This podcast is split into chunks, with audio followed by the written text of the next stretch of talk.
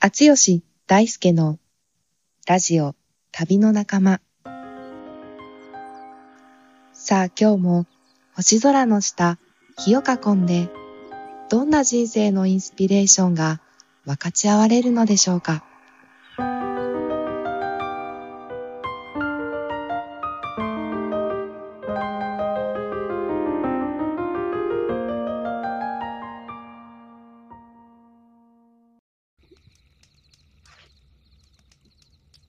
こんにちは、あつよしです。こんにちは、大輔です。旅の仲間第17回です。 17回ですね。うん。年も明けまして、はーい。あ、今年1回目ですもんね、これね。今年1回目だね。うん。いやそー、う今日のテーマは、今日のテーマはですねテー、マからいきましょはい。あの、子供の本の夜明けっていうのを僕が紹介したいと思ってて、う。ほうほうほうテーマは子供への憧れっていうのをちょっとテーマにですね、かっこいいね。大輔と話したいなと思ってます。なるほはいど。。どんな話になるんでしょう。楽しみ。そうなんですよ。ここのところは大輔はどうですか本題に入る前の小話としましてはですね、あの、うんコロナになりまして、ついに。コロナ、なりましたあかーめっちゃ辛かったよ。もう聞いあの今ね、これうん一緒に聞いてくれてる人の中にもいると思うんですけど、感染した人は。いやー、発症して辛かったね。あマジで。なんでちょっと今日は病み上がりなので、少しだけテンション低めにお送りしたいと思 いまーす。大事になららなくてよかったです。いや、本当に。うんちょっと、咳が少しだけうんうんうん。今出るくらいで、熱は完全に引いたけど、まあ、侮るなかれですね。ほんとっすね。あれは体力弱ってる人とか持病持ってる人はあみんなーもおかしくないなっていうくらい僕はちょっそとっかそっ辛うかっーんた。はい。くれぐれも。気をつけてほしいですね。はい。どうですか、剛は最近は。僕の方は、ね、大輔と取り組みたいって言ってる山小屋の方がですね、はい。結構あの進んでおりまして、山小屋をね、買ったんですようんね。野尻湖畔のね、山小屋を譲り受けたという話で、いや、すごいいいお家なんだよね。それがね今結構こっちね、雪とか積もってたりするんですけど、その雪の中、薪ストーブを運び入れて、雪の中。それで、車ではもう到達できないんですよ、雪がすごくて。マジあ、そうなそのうそうそうそう。だから、駐車場から80キロ近くある薪ストーブをええー。 1キロぐらいね、 あのどうやって運ぶかっていうので、まあ、雪が溶けてからやれよって話なんですけど、いや間違いないよ、それ。すごいね。 でもそうなるともう次のシーズンになっちゃうじゃないですか。まあそうだね。このシーズンなんとか使いたいということで、すごいね、もう。雪上車に出場出動してもらって、マジキャタピラのやつ。すげえな。で男4人がかりでへ雪え。上車に乗せて運び入れたっていう感じで、すげえな。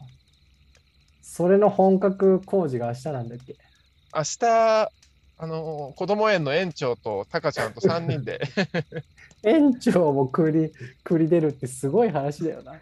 え園長メインプレイヤーだか園長メインプレイヤーだからね。すごいな。さすらうまがだくいけね。ば明日昼過ぎぐらいにこう初めて火が灯るんじゃないかといや、いいね。いうことであの、もうゆくゆくはその山小屋を一つの拠点として、この旅の仲間、旅の仲間のね、一つの拠点として、あの、したいなって焚きいう火のできるね、うんスペースもちょっと整えたいななんて話もしてますが、うんはうい、んそんな感じで、はい旅の仲間、じわじわと。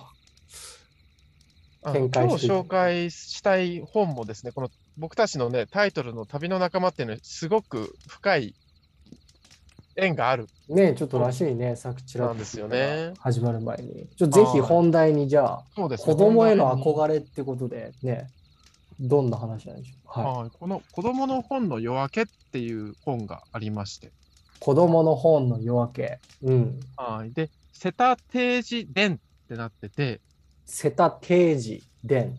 はい。うんうんで、この瀬田定治さんっていう方のあの仕事とか生き方について、彼の編集者だった荒木田孝子さんっていう方がほうほうほ語りまくったものをですね、ベースに一冊う。の本にえーなってるというオーことデンなだんですね。そうそうそはいはう。で、簡単に本を紹介しますとですい。ね、うんうんあー3匹のヤギのガラガラドンっていう絵本とかですね、聞いたことあるのそれ。そうそう、ナルニア国の物語とか、あ、もうこれは有名だね。ねあと、指輪物語とか、はいはいはい。トールキン。子供たちに愛され読み継がれる絵本やファンタジー作品の数々で、名翻訳者として知られる瀬田定治氏と。えー、いや、知らなかったな。そうなんですよ。で、まあ作品は知ってるけど。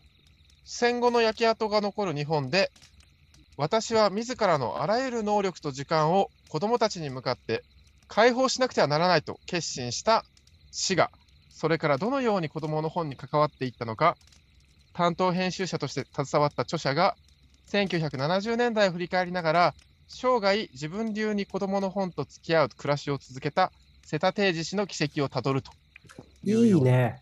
本なん面です白そう。ね。そでう、子供の、なんだっけ、解放せねばならぬみたいな。これかっこいいやつでめっしちゃかっょこいいね。私は自らのあらゆる能力と時間を子供たちに向かって解放しなくてはならない。かっこいいこい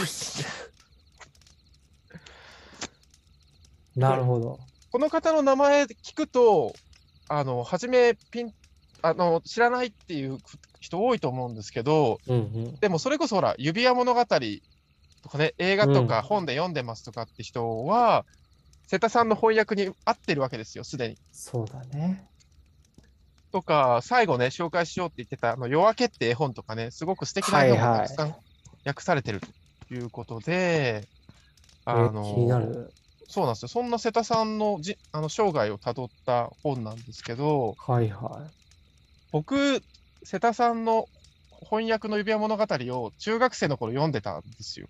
い。うんうんうんうん。だから、そういう意味では瀬田さんに結構早くからそ出う会だってねたん。ですよね。はい。で、あの僕、中学の時剣道部とかだったんですけど ね、あの剣道の試合の前とかに、 この指輪物語のこう突撃のシーンとかあるじゃん。そうなの。そのシーンとかのこう試合前に。掛け声とかをこう紙に書いてさ、ほう。で、こう、剣道の名札あるじゃん。あの中とあーかにはーはーお守りと一緒に入れたりして、すげえな、そんなことしてたの。試合に臨んでたりしたわけですよ。どうでしたか、試合 は。結構あっさり負けたりするんだけどあ、。それはよかった突撃の勢いはもちろんついた。勢い。は、そうそう、そういう意味では瀬田さんと、あの、すごく、あの、触れ合ってたいや、時知はら、そうそうそうそう、知らねえ長いんよでっすて感じだったけど、そうだったんだね。まあ結構それは大事なつながりだね。そうそう、でね、僕たちのね、ラジオのタイトルも旅の仲間ってね、指輪物語の旅の仲間からいやそうなんだよね、ね連想いただいたりしておりますがですね、改めてこれ、瀬田さんの人生をたどっていくと、本当に子供とか子供の本に対して、すごい仕事をたくさんされた方で、うんうん、その中でも特にしびれたところをですね、今回、いや聞き一箇所紹介したいと思います。聞きたい。うん。あのー第4章なんですけども、本の。うん、あの児童文学論って瀬田さんが書いた本に対してのあのいろんな方の書評とかも紹介してて、へー。うんうん。その中にすごいあのいいあの文章があったんで、そこちょっと紹介しますね。うんうん。あの子供への憧れっていうことに関して、瀬田さんが好んで引用していたポール・アザールさんって人の文章の引用なんですけども、ほうほ子供たち、彼らは朝から晩まで走り回り、わめき散らし、喧嘩し、仲直りし、飛んだり跳ねたりしながら立ち去っていくう。んそして彼らが夜眠るのは、翌日日の出とともに起き出して、また同じことを繰り返すために他ならない。彼らの弱い、未熟な肉体がそもそもすでに、将来の成熟へのやむにやまれぬ希望なのだ。彼らはまだ所有していないあらゆるものを豊富に持っている。彼らは無限の可能性を秘めた魔法の世界に住んでいる。空想することは単に彼らの第一の楽しみであるばかりでなく、彼らの自由の印であり、彼らの生命の飛躍なのだ。うんっていうところがありましてですね、いい。子供たちってすごい自由でうん、あの、いけてる存在なんだってことを、このポールさん言ってるんですけどね。うんうんそれに対して瀬田さんが常に仕事の中でそんな子供たちへのこう熱い眼差しというか憧れみたいのをがずっと彼の仕事感の真ん中うん。にあったんじゃないかっていうのを書かれてるんですよね。なるほど。自由の印っていいね。うんうんうんうんその憧れっていうのは、そんなその子供たちへのリスペクトみたいな。あそうそう子供たちの世界観へのリスペクトというか生きなるほどそうそう生きざまへのリスペクトっていうかうんうん、いや大輔さんこの次がまたいいところでしてお願いします。ちょっといいですか ぜひ。あー話を広げすぎるように思われるかもしれないが、あえて言おう。うん今の親たちの子供感には、瀬田さんが抱いていたような子供への憧れがほとんどない。うん何しろ子育て大変ですねというのが挨拶のようなものなのだから。子供は手間暇のかかる大人の時間を奪う。厄介な存在として見られている。もちろん親たちは子供が病気したり、怪我をしたりしないように大切に育てている。しかし、飛び跳ね喧嘩をし、大人の分別など気にもしない。そんな子供をありのままに受け入れる。懐の深さがある人は少ない。子供を小さな大人ではなく、自然体ののびのびした生命体として、そしてその生命体が持っている大人には及ばないとてつもない感情移入と空想力を憧れを込めて見守っている大人がどれだけいるだろうか。となってましてですね、なるほど。これ、昨日ちょうど思い知らされることがありまして、何何聞きたい。あの、タカちゃんが保育園の帰りにですね、うんあの、ご機嫌だったんですけど、うん。ちょっと雪の上でこけちゃってね、雪の上で。うんうん。で、冷たかったのがもうすごい不快だったんでしょうね。あの、感触モードに入っちゃって。はい。で、大輔さん知ってるじゃないですか。たうちのタカちゃんの感触モードに入ると。はい。すご いです。マグニチュード。そうそうそうそうすごいです。すごい、あのー怒っちゃってですね、雪の上で30分、40分ずっと泣きわめくっていう状は態いで、はい。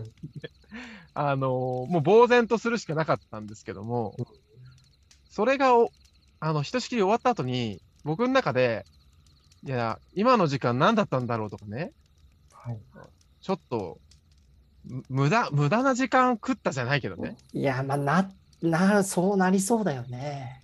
ちょっと思っちゃったんですよね。うんもっと早く帰りたかったのにとかね。うんうん。で、なんかついついそういうことを、あの、子供たちといると、時間を早く進めなきゃいけないっていう自分のうん。思いにそぐわない事態がたくさん起きてくる中で、そらそうだ。あの、自分たちの時間を奪ってし、奪われてしまうんじゃないかみたいな恐恐れとか不安ってなんか感じることあるんですようね。ん。それにすごいなんか、瀬田さんから釘を刺されたような。いや、それ楽しんでくださいよっていう、メッセージをねあの、すごくバシッと、く来たんですよね、僕うのん。中でなるほうんど。タイムリーだね。そうなんですよね。まあ、得てして本当にこっちの効率的なね、時間軸の都合に合わせて扱いがちだもんね、そりゃね。そうなんですよね。前も誰か、子育て中の友達と話してた時に、やっぱり大体僕たち親が怒る時とか、イライラする時って、時間がね、迫ってる時とか、うん。大体こう、予定が、に間に合わないとか、そういうことの時にね、うん。あの怒ったりなんだりしてるから、うん。そこっすよね。うんいやー、そこをでも本当に子供へのリスペクトっていうところからまるっとね、受容するって、まあ、言葉で言うのは簡単だけど、簡単なんだけどね。まあそんなね、簡単にできるものではないと思うし、うんまあでうんうんうんも本当にその瀬田さんの一言にひ一言にそれ今読み上げてもらった文章に込められたものっていうのは、まあ、響くね。そうなんですよね。うん。で、ちょっと締め最後いきますね。はい。えーっとね、今、子供の方に関わる大人たちは、そのことを思い出さなければならないだろう。子供のためにいいことをしているという意識を払拭し、子供こそ私たちの足元を照らしてくれる大いなる自然であることを思い、その無限の可能性とともに歩む楽しみを持とう。と、この本は問いかけているような気がしてならない。私は瀬田さんの眼差しを改めて自分のものにしたい。子供と共に二人三脚で文学を楽しむこと。お説教ではなく、大人が子供への憧れを心に秘めつつ、大人も大好きな本を子供と共有すること。そのことの大切さが読み進むうちに身に染みてくる。っていうような一節なんですけど、うんうんうん。私たちの足元を照らしてくれる大いなる自然だと、子供たちが。すごいいや、すごい大いすごいなよるね自然、なんかその自然っていう言葉多いよね。すごい印象的だね。印象的だよね。うんま、いや、かつなんかそれってやっぱり子供を通じて自分自身の内側にいる子供っていうかまさにあ大ーいなるそうだよね自然が刺激されるってあるよなと思って、ああそうだよねの目の前のその子供のありように、確かに。まあ、なんていうのかな、すべてに関して同意するっていうことではなく、ただ子供が表してるそのあり方を、うんただあるものとして、同意するわけではないんだけど、まあ、あるってことをちゃんと受け入れるっていう、なんかスタンスが取れてる時って、やっぱ自分の内側にあるなんかその、その表現の言葉で言う、うん。自然のうごめきみたいなのを自分の内側にあるそういった自然も許せてる時なのかなってなんかすごくうん思うから、うんなんかすごくつながってる感じするよね子うんうんう供んを外側を指さしてどうこう言ってるように見えてそれすごく自分のことを言ってるっていうか、うん、そうなんですよね。うんだからなんか子供への憧れってい翻ってやっぱ自分の内側にある大元のああ、そうか。自然のありようや。への確かに憧れっていうの確かになん確かか道義な感じはするよね。確かにうん、ああ、それいいいいね。確かにそうだね。確かいやだって子供のありようとかになんかわかんないけどね感触を起こしてるとか、うん、そういう自分勝手な振る舞いとかそういうのに反応してる時ってやっぱり自分が抑圧しているあり方をに。 そうだね。示された時っていうのはまあ確かに。よく言う話じゃない。うん。うん。うん、だからなんかそういう意味で。確かに。すごく深いことを本当に言ってくださってるなっていう感じがしてました。で、あのね、この、夜明けっていう本がありまして。いや、俺すごい好きなのよ。ね。それも瀬田けさんのね、役なんて、そうなんですよね。素晴らしいよね、要ははねい。瀬田さんの評伝の名前も子供の本の夜明けでね。なるほどね。代表作ものほ絵本の翻訳も夜明けっていうですねあ、こうそこ重なってるのか。そうそう重なっっててですね、これもせっかくなんでですね、ぜひ瀬田さんの代表作として朗読したいと思いまいすや、。いい。ありがと夜明け、音もなく、静まり返って、寒く湿っている。湖の木の下に、おじいさんと孫が毛布で寝ている。月が岩に照り、時に木の葉をきらめかす。山が黒々と沈もる。動くものがない。あ、そよ風。さざ波が立つ。次第にぼーっともやがこもる。コウモリが一匹、音もなく舞い出る。カエルの飛び込む音、一つまた一つ。鳥が鳴く、どこかで鳴き交わす。おじいさんが孫を起こす。水を汲んで少し火を焚く。毛布を巻いてボートを押し出す。湖に漕ぎ出す。オールの音、しぶき、身を引いて、その時、山と湖が緑になった。おしまい。うーん。これね、絵も素晴らしいよね。絵もいいよねう。ん今ね、絵本で朗読しましたけど、いや、こんなに静かで美しい絵本があったんだと思って、すごこくれ好きなんだよね、この本。これさ、俺東京いる時にさ、買ってさ、うんうん。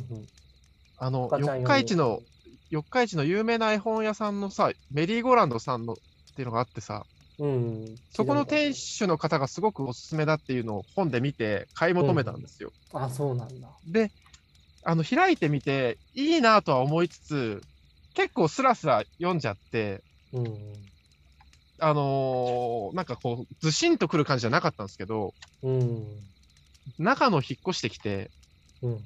湖のそばとかに住む住むじゃない。はいはい。全然違いますわ。いや、そうだろうね。ここっちのありようがそのまままさにそうそうそう。湖の水面じゃないけど映してくれるよね。でも雪が溶けたら、赤ちゃんと夜明けごっこをしたいと思ってまし夜明けごっこ。た。はい。は何それ何それ。い実実践、あの実践をね。湖の木の下でね、ああ、いいじゃん。いい寝じゃてん毛布を巻いて、少し火をい焚やいてー、それは瀬田さん冥利に尽きるでしょ、もうそんなことしてもらえたらね。ちょっとこの山と湖が緑になるところをちょっと見たい。うん、そうね、い見いよ開きの本当に緑そうそうのそう綺麗な絵が最後バーンってあるんだけど、そこも素晴らしいよね。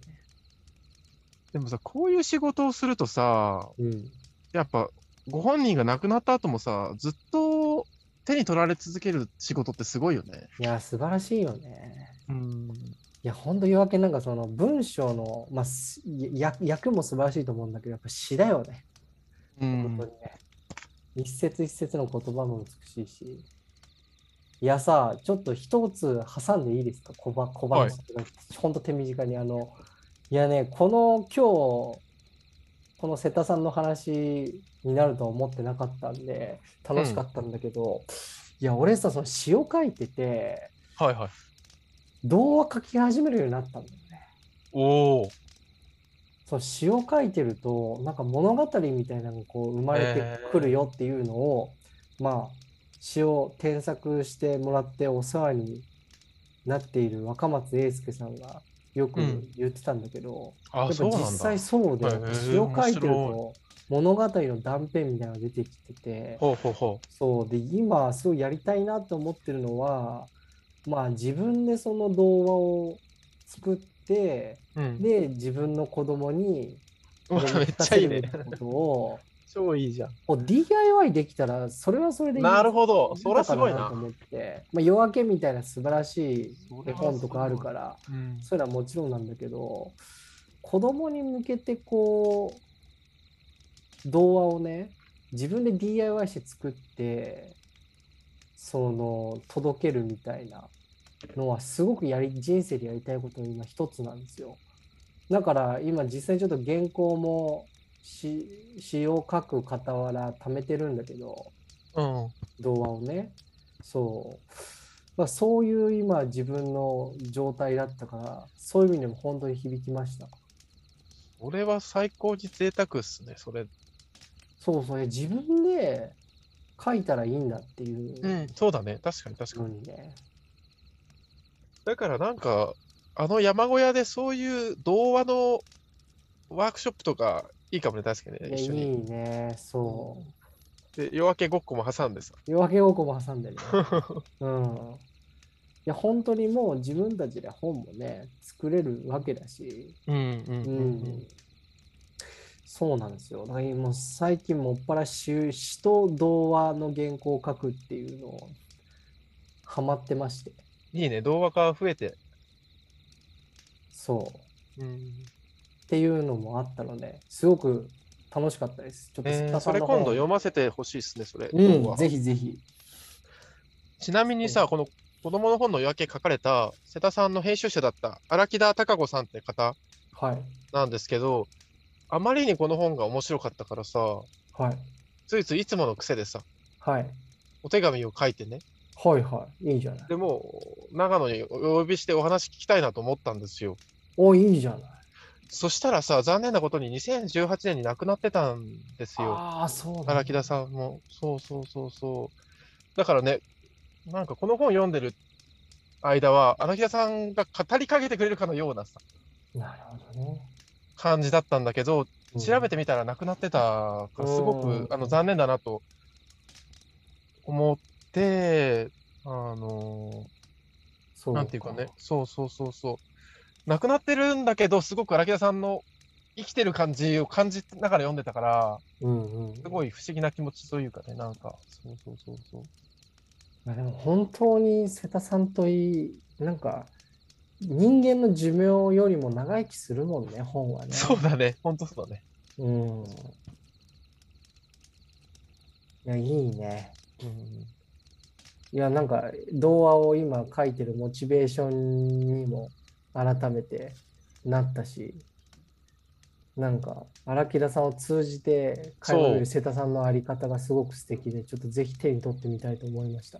ありがとうございます。はで、い瀬田さん、この本を入り口に、なあの何冊もすごく素敵な子供の本に関する著作も書かれてるので、それも俺これからどんどん読んでいきたいなと思ったので、それもまた大好きにね、シェアしていければと思います。うん、ぜひ。